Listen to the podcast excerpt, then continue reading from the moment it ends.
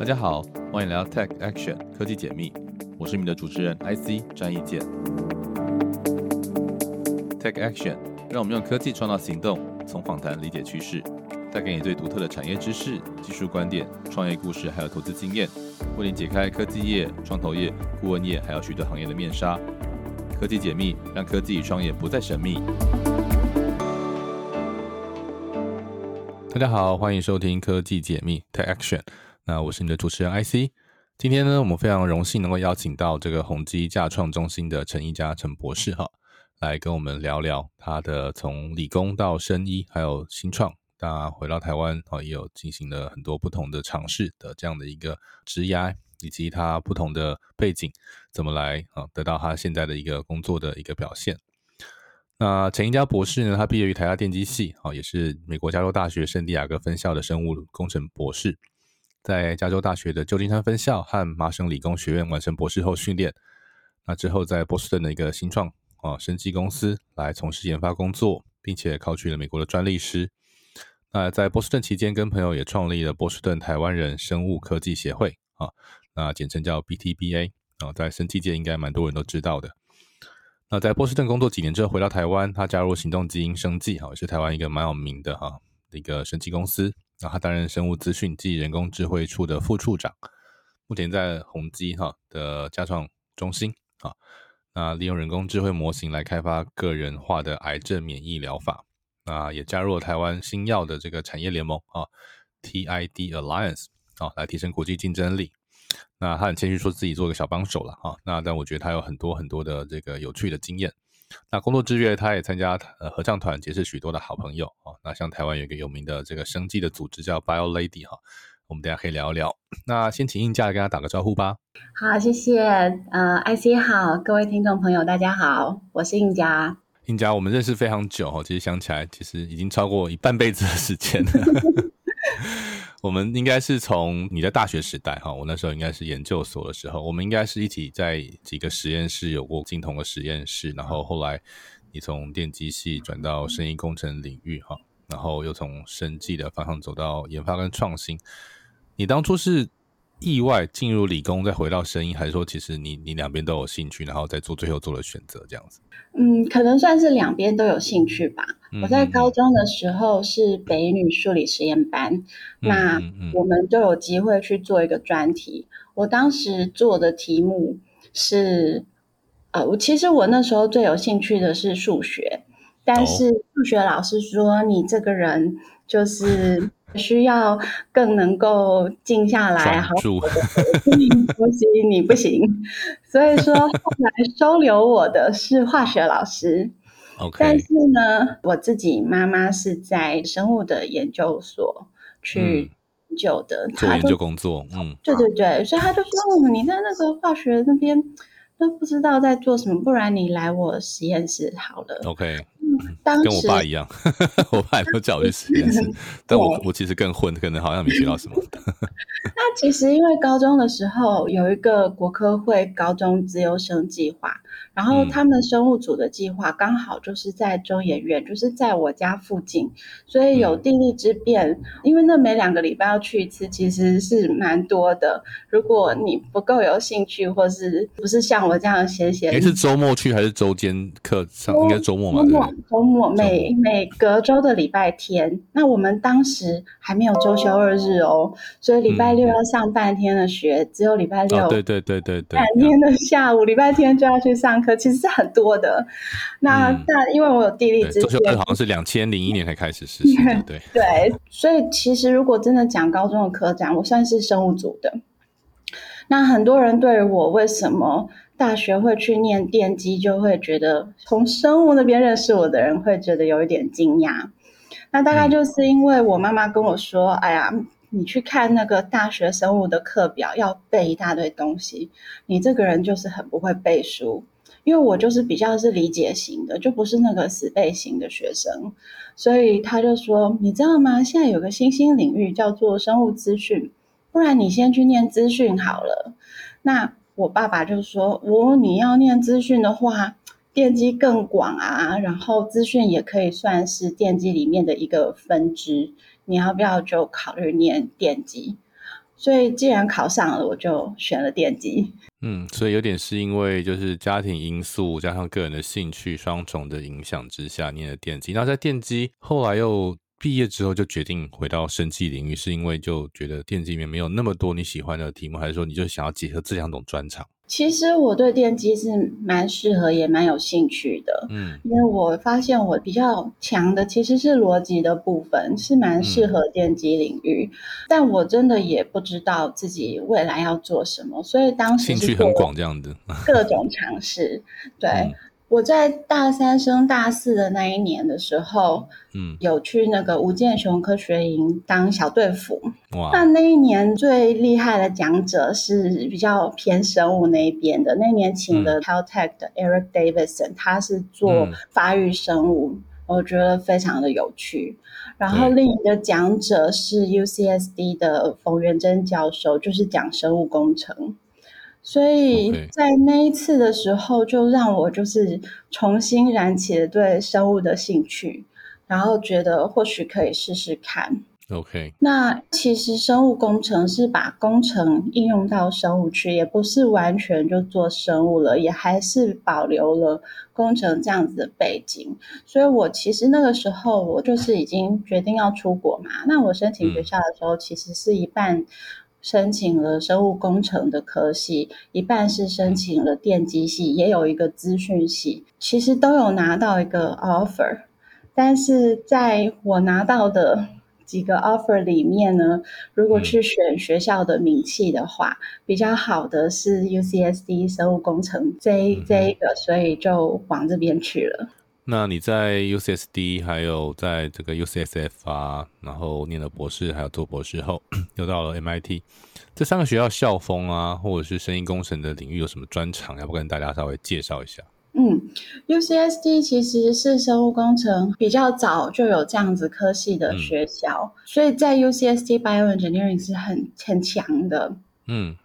那我们那个时候，我们系就有三个主轴，它传统上最强的是生物力学，但是其实这个系所的老师，他们也就是知道说领域上面正好就是有系统生物学和再生医学这两个领域都是就是新兴领域，所以他们就很 actively 就是去 recruit 那两个领域的老师。然后把这个科系做成是以这三个领域为主轴的一个科系，所以在这三个领域，UCSD 都很强。嗯，生物力学、系统生物学跟再生医疗。那你要不跟大家聊一下什么叫系统生物学？会有这个领域发展，可能是因为当时就是在人类的基因体。全部都解密出来，然后发展了一些新的 collect data 的方法。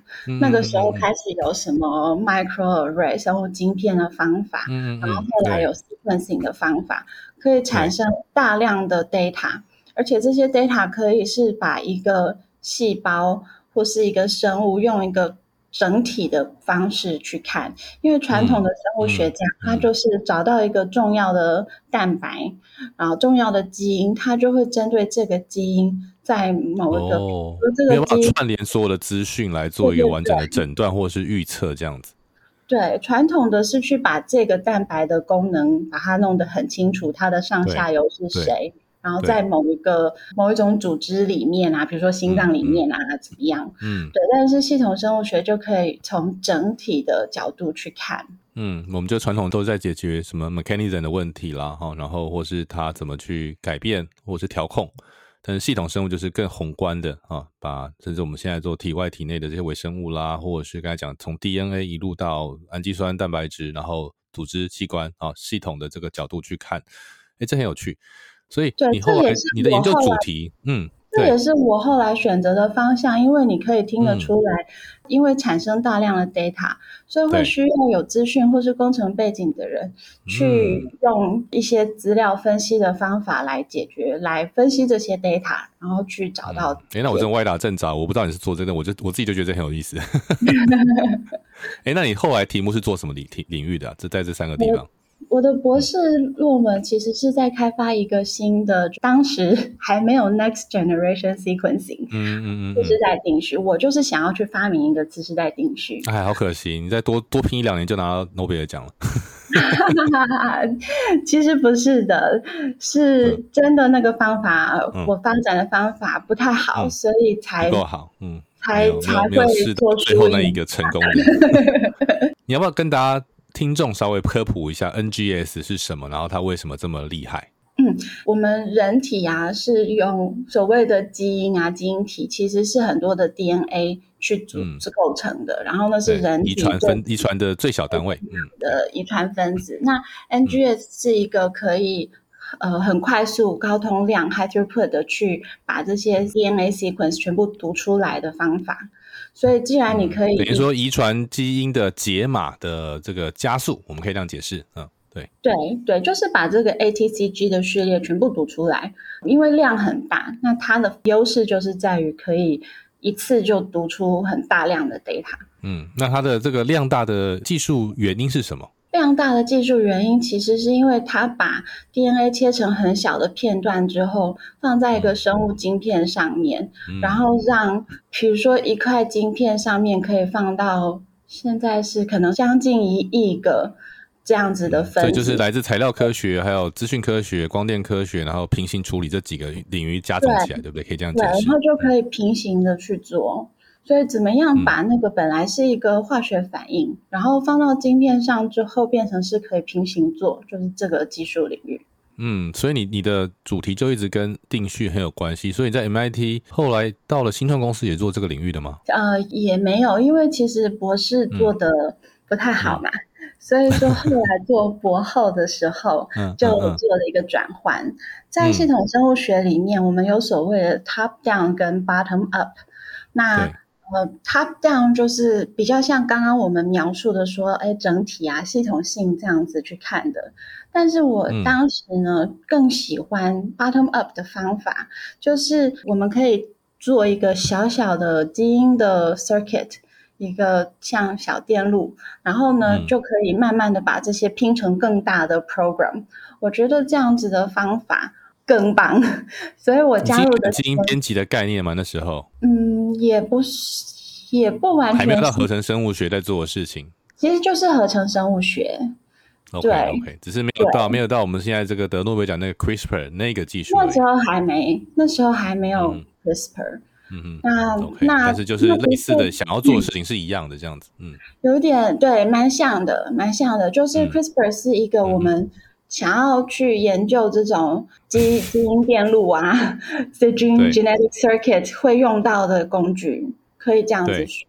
嗯，嗯它就是这个剪下、复制、贴上啊，简单来说的一个基因编辑工具。但是对，因为但是呃，可以剪下、复制、贴上，那我就想要把很多基因嗯剪贴成我想要的样子，然后拼成我想要的的网络电路这样子。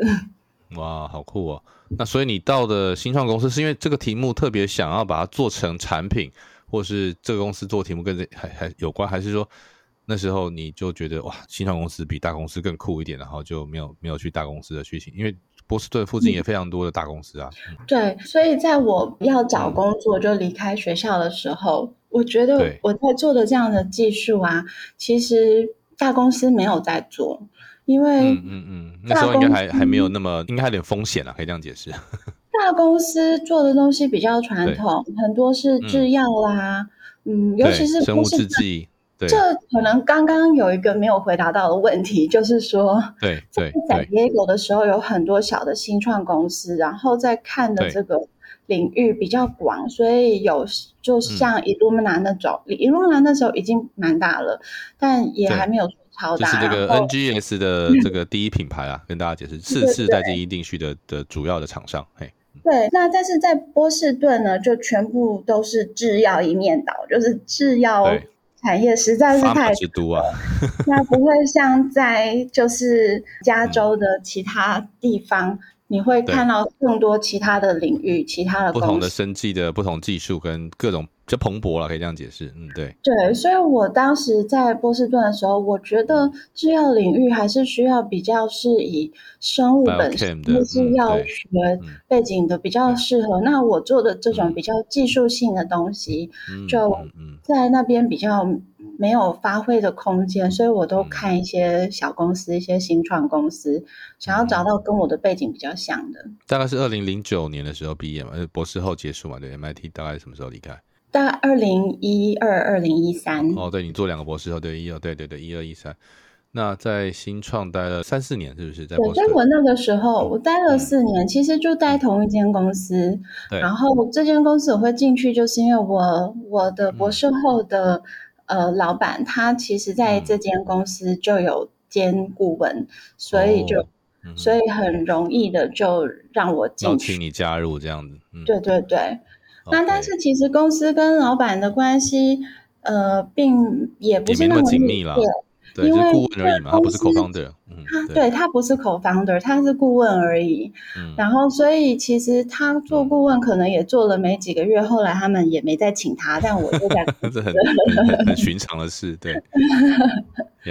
那这间公司我跟大家介绍一下，它是波士顿呃很有名的一个 venture 一个创投，叫 Flagship Venture，嗯他们自己去鼎鼎大名 create 的一间公司，他们叫 Venture Building Model，嗯，对对对，因为他们有两个模式，一个是比较像传统的创投去做投资的，但是他们有另一个是他们会自己去开公司，嗯，那我们就是从他们自己内部去开出来的公司。OK，就是出去，等于说，这我跟他解释一下，因为其实，呃，波士顿不像戏股，戏股比较强的是有很多很多创业过的 CEO 啦、投资人，所以这边呃比较比较多人会去呃再次创业啊。那波士顿是医院跟学校机构特别多啊，所以相对来说，就是科研人员的比例比创业者再多一些。所以那创业其实不是只有需要技术，还需要很多市场啊、募资啊跟经营管理的经验。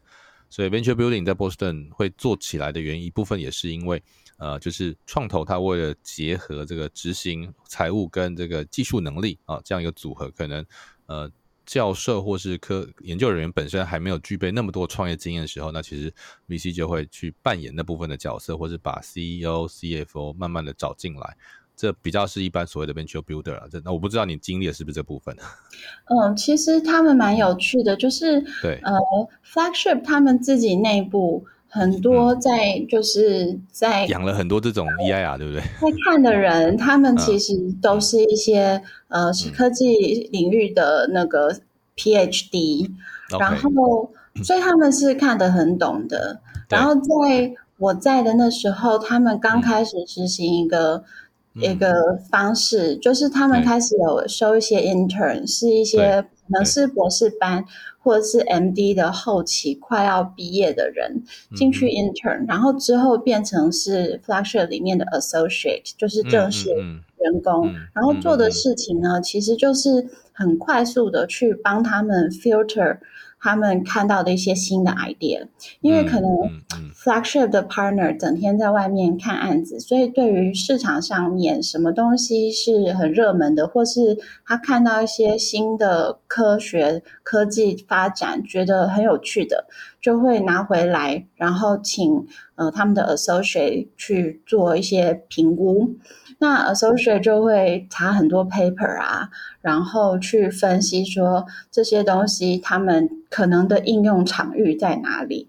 然后他们经过很多个 cycle，就是每个礼拜就去查某一个方向，然后回来报告，然后然后之后也是选题，从技术选题啦，因为因为这个这个再跟大家解释一下，因为一般创投就是像刚才这个英卡讲，就是说。创投比较是主动去找案子也好，被动等案子上门也好，但是就是案子都是已经成型的，就是已经有产品、有产品原型或者有团队啊，甚至募到一点钱了。可是，在这种技术早期阶段还没有商品化的时候，其实到底什么是最好的应用啊，或是这就是其实世界上最好的技术啊？其实每个技术发明家都会觉得自己技术很好啊，很厉害啊，然后 publish 很多啊，但到底？啊，是 relatively 是很厉害，还是说它是已经是全世界最厉害？目前这个整个全世界在现在，啊看起来最有发展潜力的，这其实需要很多研究的功课，对不对？对他们这样子的 exercise，大概做了可能几个礼拜，可能两三个月内，他们会慢慢决定有一个题目是最好的，他们觉得值得往下投入的。然后，如果真的想要成立公司，他们可能就会可能 hire 两三个 entry level 的 scientist，就是刚毕业的一些博士啊、博士后、postdoc 等级的，嗯，开始做。对，然后在做的，如果觉得真的很有机会的时候，才会找比较 senior 的人进来带啊。在药厂或是在这个生技公司或是创过业的哈，就慢慢在补更更低线的人，可以这样解释啊。对，那我在当大概什么阶段了？我进去的时候，公司其实已经这样子的事情已经可能两轮了。他们其实每两年会 evaluate 一次，所以我进去的时候，其实他们已经 evaluate 过两次了。然后公司也就其实已经裁员裁过两轮了，更更替更替。对，所以我进去的时候是 series。那个 A 轮的钱已经快没了，然后正在 Series B 的时候。OK OK，所以你有跟着去 fundraising 吗？还是就是只是没有没有？公司的时候有三十个人，然后我就很顺利的就进去了。然后过了三个月之后，就裁到剩十六个人，很顺利的留下来了。然后我就莫名其妙的留下来了，然后还自以为就是呃自己觉得说哦哦没事。然后，对，很能够体会现在戏骨的心情哈。那现现在现在回头来看，因为后其实后来我这样子的 cycle，我在那间公司还有在经历过，还有在进行。对，就是我就是公司那那一轮啊，就把 CEO 也换掉。对，说起来蛮残酷，但是也是不得不，因为他就是出钱跟出资源的一方嘛。对，非常的残酷。对，所以公司本来的方向是要做，我们是做蛋白质，然后想要用蓝绿藻啊，行光合作用产生蛋白质，然后当成是食物，然后去喂给非洲的小朋友。对，Feed the world，这是那个时候的愿景，很有愿景哎。对啊。那么就发现说，其实蓝绿藻很难养啊，产不出来，嗯嗯，然后就放弃。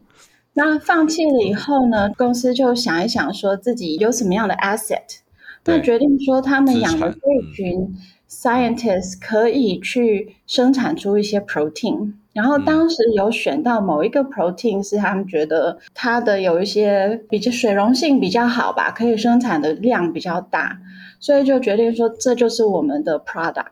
那么它可以做什么呢？嗯，吃 protein 可以长 muscle 嘛？所以我们来做营养食品好了。所以第一个 pivot 是从食品变营养食品，然后很快速的就就把营养食品的概念伸延伸到药品，因为就说如果你吃 protein 可以长 muscle，那你如果这个东西可以让它发挥到极致，是不是就可以去治疗那些，比如说老人有很多肌肉萎缩问题的人，所以就变成要做制药，所以公司很快速的。在可能一年内的时候，转换了一个大方向。这个在台湾其实很陌生哦，我必须这样讲，因为 even 全美国来说，像这种模式的做法也不是那么常见。但是 Flagship 我知道这个事情做蛮长一段时间的，当然这个做法也引起了不同的讨论啊，有些觉得是很不错的尝试嘛，戏骨也是这样子批粉啊。可是也有一些科学家或者是创业者觉得啊，这样好像占这个科学家的便宜哈，就讲太残酷了哈也好，或者是这个主导性哈都是被 VC 主导。可是站在我现在比较在中间了哈，两边都经过的角度，我觉得它也是一个一种模式，不是说它是最好，但是它也是一种我觉得还蛮适合波士顿的模式。那 Flagship 也一直都是这个领域。非常厉害，在整个全世界的生技领域投资都成绩很强的公司。那后来你是不小心就被裁掉，还是 自己就回到台湾？是的，在那个时候，我其实后来，我我是那小 scientist 嘛，所以说是很有弹性的。那我后来就知道，我被留下来的原因，就是因为我还没有被定型，所以他可以很容易的让我去做不一样的工作。你你还有很多弹性可以利用，嗯，对对对，所以说一开始的时候，他叫我进来是想要去合成，去让那个蓝绿藻生产某一个 protein，可是后来他发现，哎，我会写程式，所以说。对于公司想要去找这个新的 protein 来讲呢，就可以利用我这样子的背景，然后去做一些 drug discovery，去找新的 molecule。嗯嗯嗯，所以那时候就开启了你在这个有点是城市制药的这个领域。那你后来对在对行动基因是是你找上他们，还是他们找上你们，还是就是怎么怎么样遇到，然后回到台湾加入他们？其实我现在刚刚那个新创公司还做了一个职涯的转换，哦，就是嗯呃做的还不错之后啊，就想要往上爬嘛，所以每年的这个 performance review 我就会写说，哦，嗯我想要多了解一点 business 啊，哦，OK，怎么样？哎，后来就真的机会来了，我们公司的专利律师就说，哎，你想要多了解 business，、好，你还考了专利师哎，你来转到我的部门来，然后。嗯来做一个比较更多 business 的一个职位。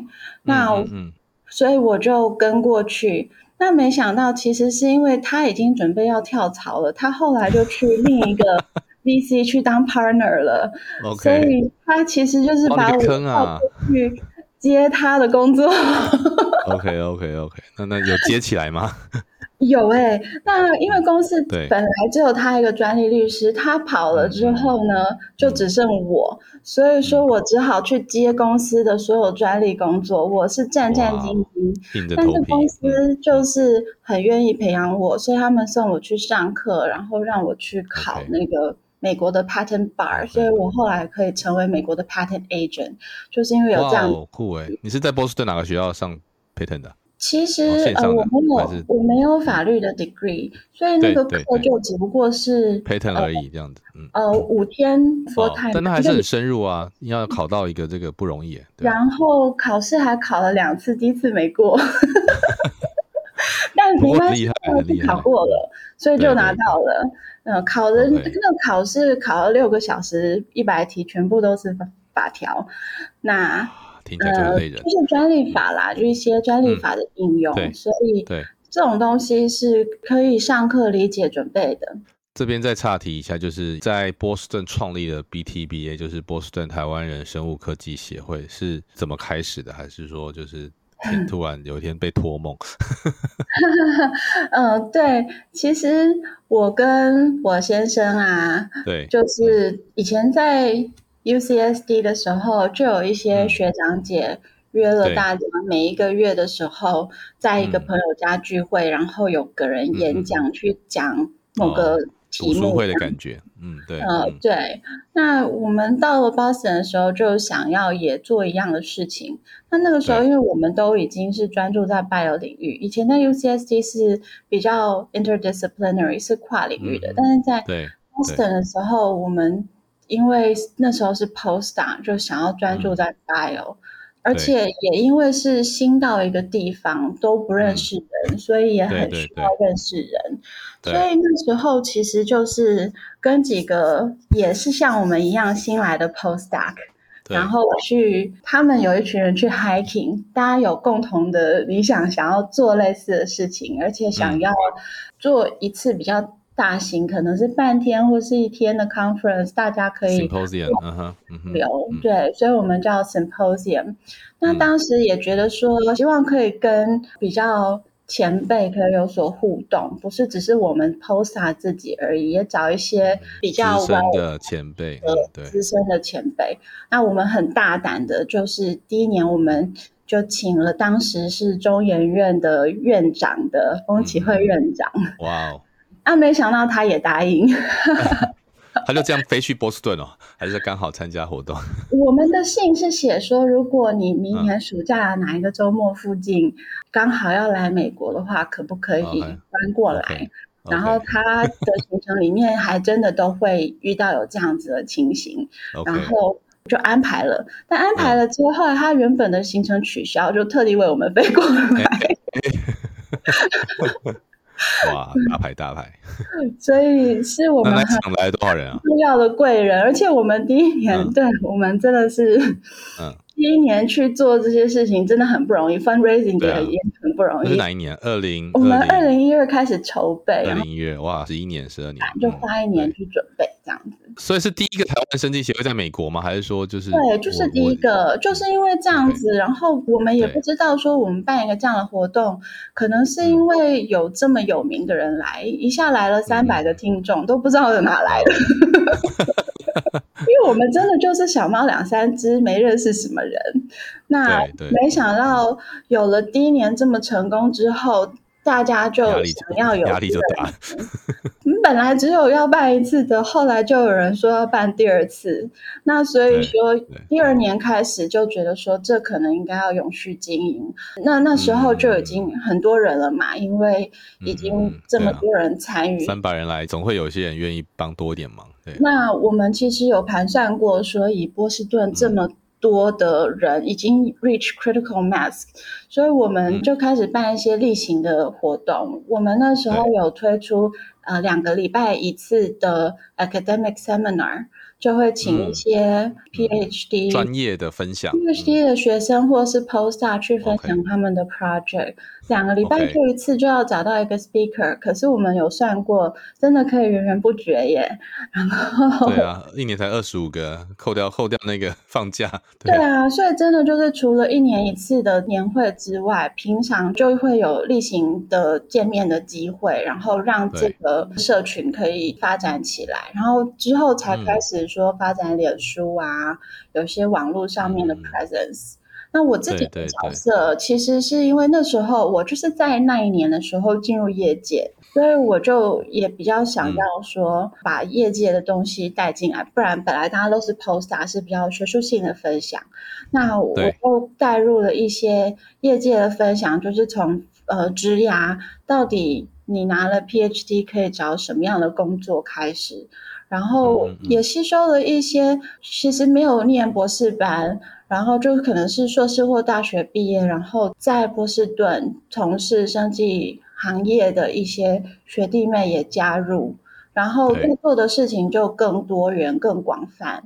然后所以后来其实嗯，发现好像业界的人对于来这边认识人啊、networking 或是做一些职涯的 exploration 的需求更大，所以这一块就。很快的蓬勃发展。嗯嗯嗯，其实到到异地都是这样的。我我刚来戏谷的时候，第一个线上演讲应该也是就 BABTA 和湾区台湾设计协会邀请的，所以让我也突然认识了蛮多当地的。而且那时候是疫情嘛，哦，所以其实 没有办法聚会。那还好，我第一年就被几个台湾的组织都邀请到，然后比较快的认识了一些以前听过但没有见到过的朋友。虽然那时候是线上。哦，所以后来这个疫情恢复之后，又又又有一些实体的见面。但真的，我觉得台湾人的这些嗯各种产业或专业的组织，其实在过去这十年，算是在美国好几个区域都有蓬勃的发展。好，我们再回到你你怎么回到台湾的故事。好，回台湾很很单纯嘛，就是我先生他拿到了中研院的那个研究的职缺，那。对，算是难得的机会，他一直真的真的台湾，所以说我就也跟回来了。嗯嗯，所以行动基因其实是我回来之后才去找到的一个工作。嗯嗯，我可以分享的一个小心得就是说，以我那时候刚就是有拿到美国的 patent agent 这样子的背景，虽然也只做了一年半而已的专利工作，算是之前的。但是呢，我发现让它让我变得很有竞争力，就是很多公司都对我有这样的专利背景非常有兴趣。只是因为我自己其实还是对研发更有兴趣一些，所以后来就是选择了行动基因，然后比较生物资讯这个领域。那我刚还是偏研发的角色，这样，或是研发主管的角色。就是那时候是觉得有一个。变成主管的可能性，还那时候是这样，但是刚进去也还不是主管，然后那时候行动基因也还没有专利部门，所以我也稍微有帮忙兼着做，算是蛮 perfect 的一个 position 这样子。那行动基因的这个工作时间也让你应该累积了蛮多在台湾业界工作的经验。你觉得跟美国的，当然这个可能不完全，就是因为你经验也就两个公司啊，不是说就是个案，不是同理。但是应该还是有一些呃工作模式上还是不太一样，对不对？我进行动基因之后，第一个心得就是。呃，虽然都是 startup，其实行动基因比我之前在美国的那个 startup 要呃像样。真的吗？对，呃，我之前在美国的那个公司，我进去的时候三十个人嘛，然后三个月后裁掉一半，剩十六个嘛，然后又在很快速的一两年内，又在成三十五十变七十，所以我离开的时候，我在那边。呃，快要四年，然后最后离开的时候，公司也差不多有可能快七十五五十到七十个人，因为后来有找到一个比较大牌，就是药厂 CSO 退下来的人担任 CSO，然后他一进来的时候就成立了很多新的部门，聘了很多新的人，然后重新打造一间公司。但毕竟做的东西就是，老实讲，我觉得你说 protein 可以变成药，我没有那么相信，因为 OK，我们并不是当初在学界的时候，哦，有什么特别的发展，发现这个 protein 可以做药，然后而是经过了那么多次的转换之后去做的。所以说，就是以美国的那间公司，他这样子做到底。有没有用？我不是那么有把握。这就是这一套被人家诟病的地方，就是它有点是一直在资源循环、再利用，找出那个核心的价值。可是那个核心的价值是不是真的很核心？有人就会打问号。就是有些真的会找到，有些不会，这就是很难讲。嗯，对。对，那我进行动基因的时候，行动基因是呃第三年。然后已经七十个人了，然后呃，而且产品已经在卖了。因为行动基因是做检测的，所以 cycle 相相对比较快。其实行动基因才在半年内就开始卖产品，是很厉害的。我那时候跟生技界的朋友说：“哦，我们公司有 revenue，大家都很羡慕，都吓坏了。”对，生技界通常没有五年不太会有 prototype。然后那行动基因在我刚。进去的两年内吧，就从七十个人又变成一百个人，又变成可能一百五十个人，是快速的成长。那比较像 IT 公司的感觉起来。我也在里面，就是很快的被 promote 成一个部门的主管。然后我的部门很大，所以我我的部门其实底下还有分小部门，因为部门真的还蛮大的。那公司很有规模，公司因为在做的事情是拿刚刚有提到的 NGS 次世代定序这样子的技术，然后帮癌症病人去找到他们的基因突变，然后这样子的基因突变就可以对应到这个病人可以用什么样的标靶药物，所以是帮病人做一个药物选药的一个检测。它是蛮蛮有价值的东西，那这样子的东西技术含量也很高，因为会需要有很厉害的实验的功夫去把这些实验做出来，也需要做生物资讯的分析。我们通常就是用 wet lab 和 dry lab 这样子去分。对，生物领域就是说会用到 bench，就是说会有那你会看到瓶瓶罐罐啦哈，然后会有那些化学生物的器材的叫做呃或在 hood 里面啊，这个抽风槽里面叫做叫 wet lab。但是在电脑哦办公桌上叫做 Dry Lab，跟大家再科普一下。那在行动基因带了这么大的团队，应该也有第一次当主管吧？对不对？是啊，是啊，蛮好玩的，蛮好玩的。老板就是很支持我啦。那我的团队也很好，我们的团队的成员大家自己都很上进，所以嗯嗯嗯，大部分的时候都蛮愉快的。我好像也不需要做什么。宏基倒是一个很有趣的转折，就是我也是在一年多前，那听到了你那个来到了宏基，宏基也是一个在台湾科技业界是很响亮，全世界也都知名的一个电脑公司。当然，他曾经经历过品牌跟代工分家，好，他就变成一个是品牌的部门，品牌的这个 owner。那当然，他还是 own 了很多这个。厉害的科技产品了哈，那目前可能也是在云端啦、呃物联网啦，哈这一块。可是生物资讯或甚至你在做这一块，哇，这个癌症个人化的癌症这个治疗，感觉很生计耶。这个我其实。也觉得很好奇，宏基怎么会有这样的一个部门，然后又是叫价值创造中心这样子？你要不要跟大家分享一下宏基怎么开始，然后你的角色是什么？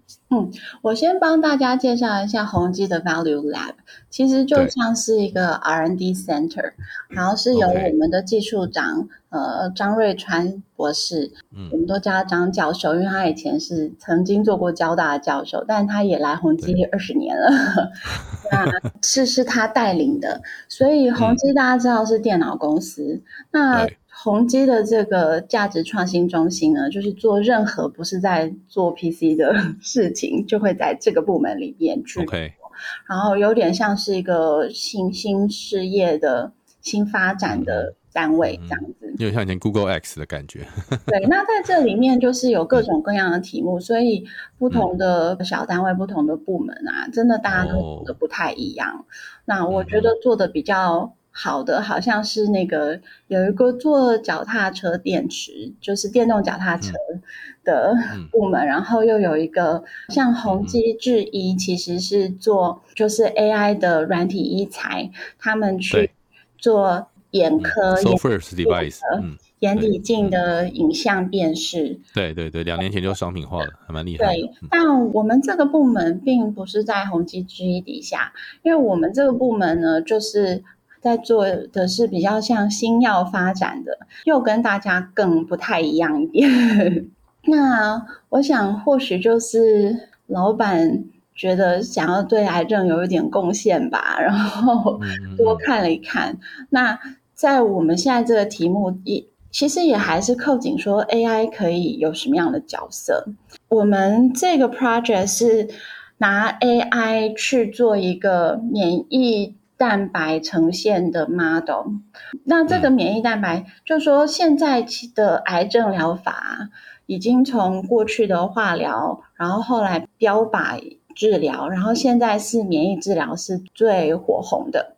那在免疫治疗的话，其实是利用我们自己身体的免疫 T 细胞去把攻击癌细胞，嗯。那恢复它本来应该有的免疫功能了，可以这样解释。嗯，对。但是我们在开发的这个呢，是怎么样让 T 细胞可以去辨识到癌细胞的一个方法。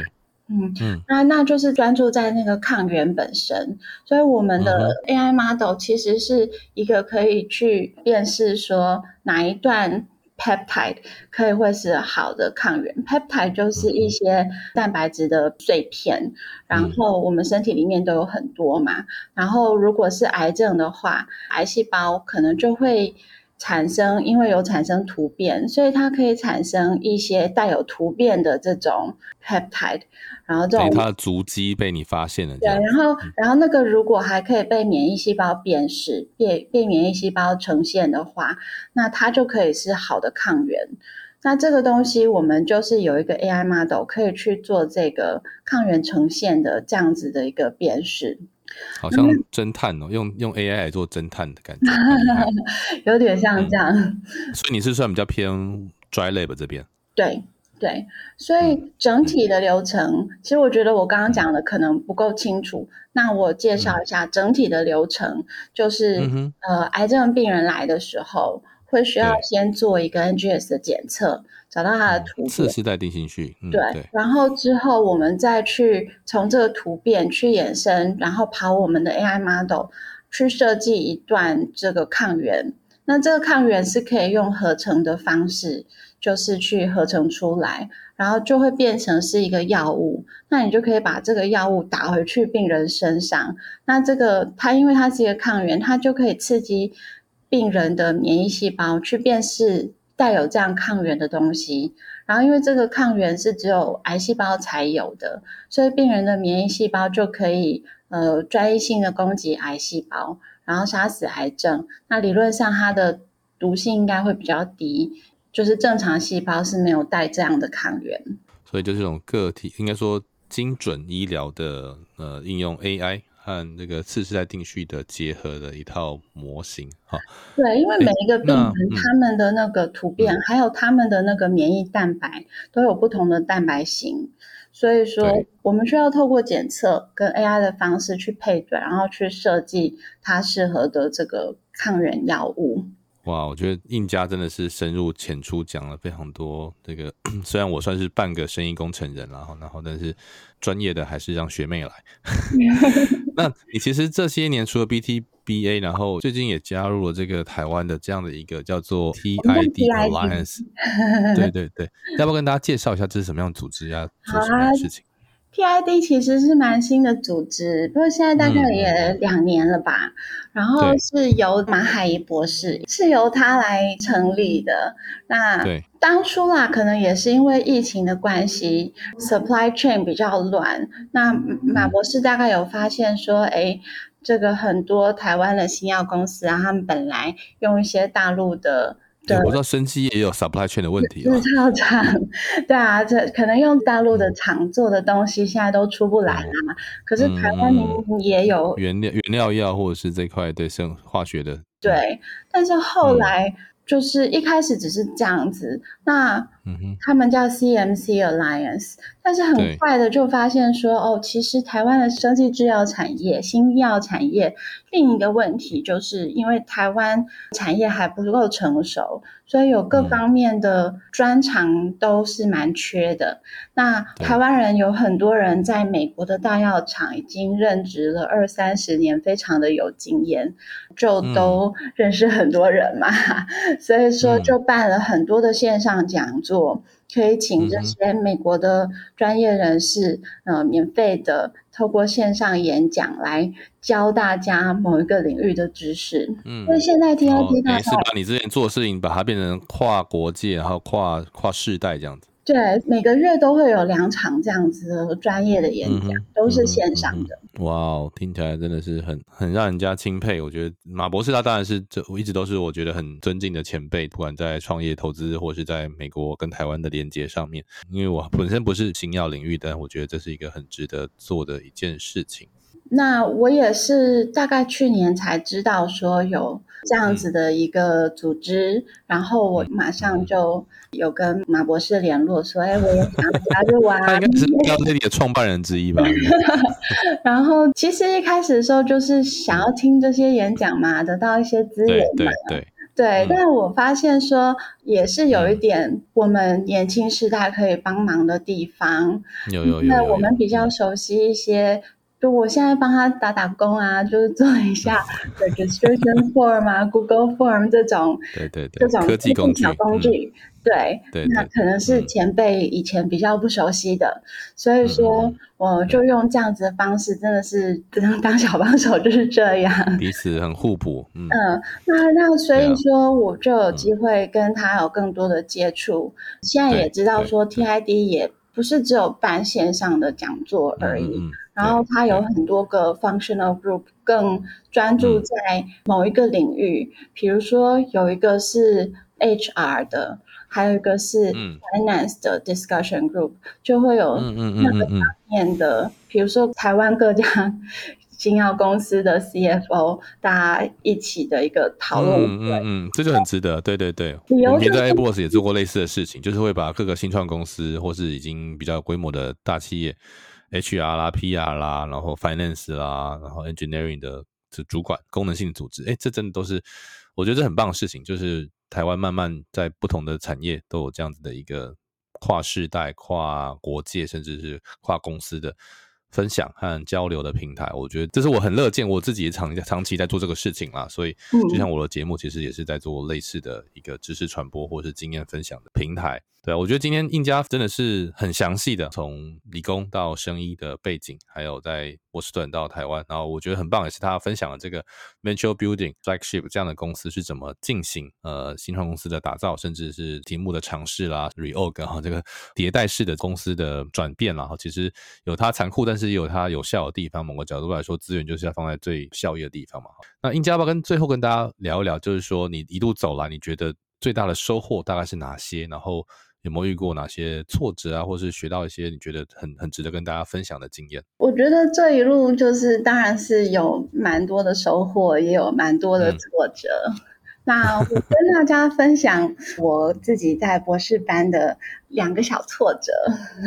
好，好，好。第一个就是说，这个现在这种轻描淡写，当初应该没那么简单啊。因为现在经历的东西还不能讲，所以只能讲以前。就是我其实，在博士班的时候，大家知道我的 project 其实不是那么 work 的。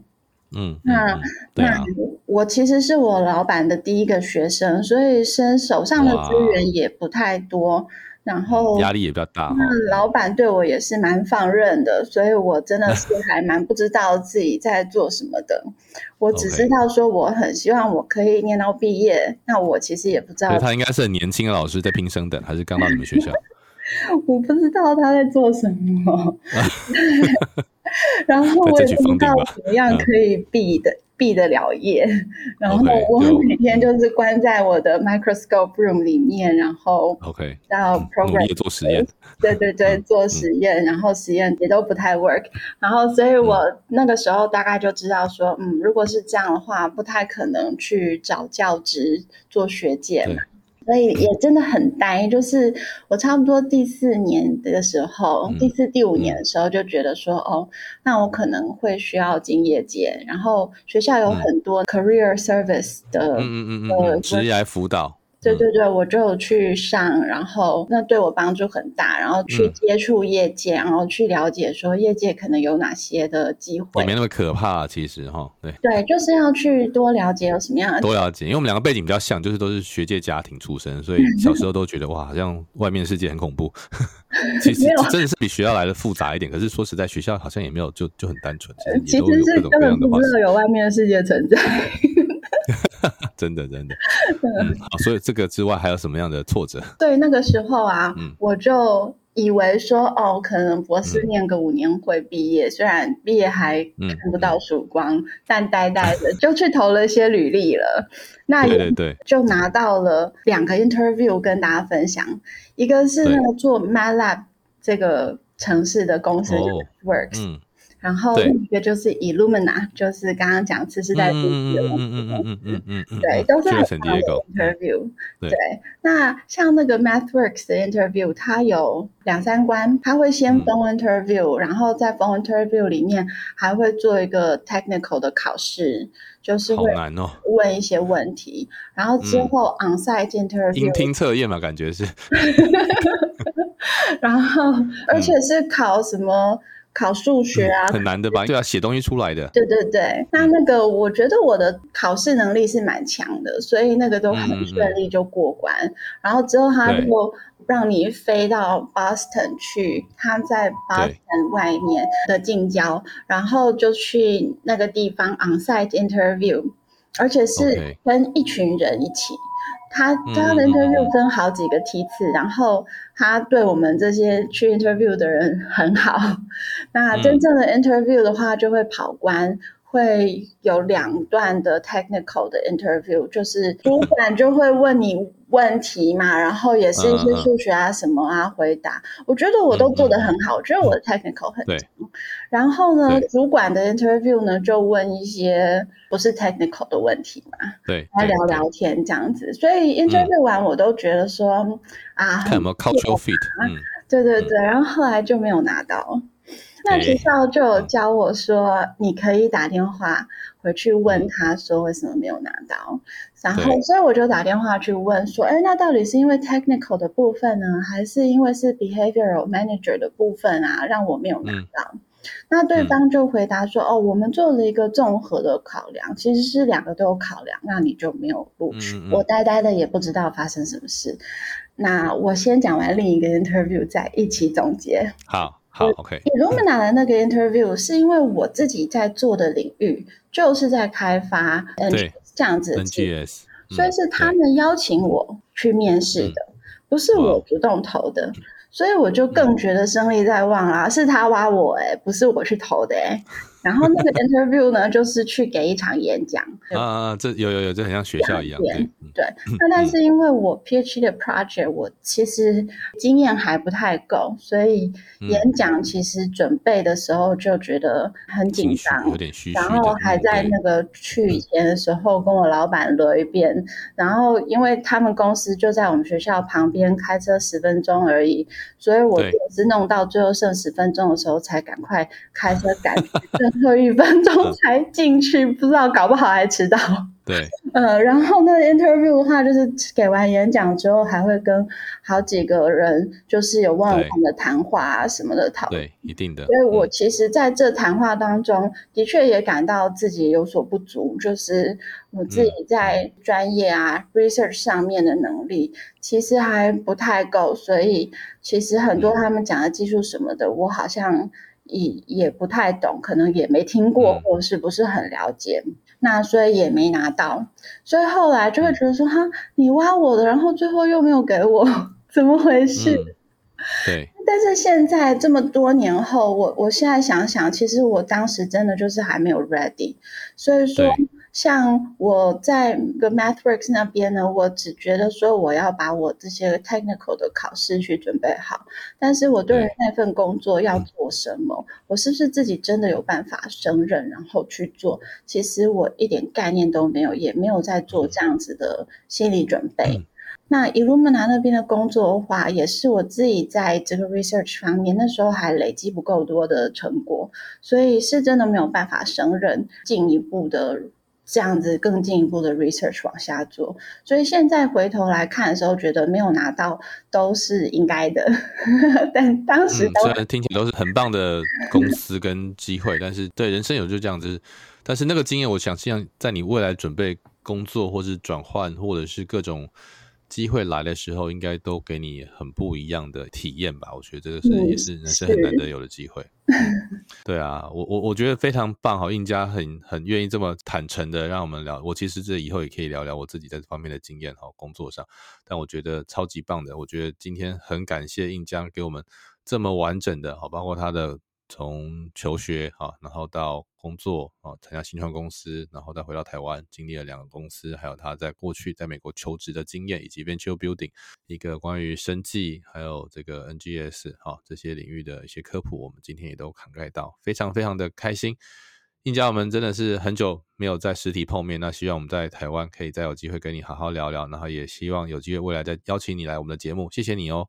好的，谢谢 IC。那各位听众，我们今天节目就到这边。那这是科技解密 Tech Action，每周我们会更新我们的节目啊，然后邀请不同的这个讲者来跟大家分享关于科技新创或是投资或是管理顾问这些行内秘密，欢迎大家收听。那我们下次再见喽，拜拜。科技解密感谢知识卫星的赞助与协作。知识卫星是台湾线上精品课平台，与各领域顶尖讲师和专业人士合作推出精实的内容，帮助学员有效学习知识和技能，造就改变。通过学习，成为更理想的自己。感谢大家收听 t Action 科技解密，每周这个 Podcast 上上架，也会在 Apple Podcast 下留言，有和每一节来宾五星评价，还有留言回馈。科技解密，我们下次见。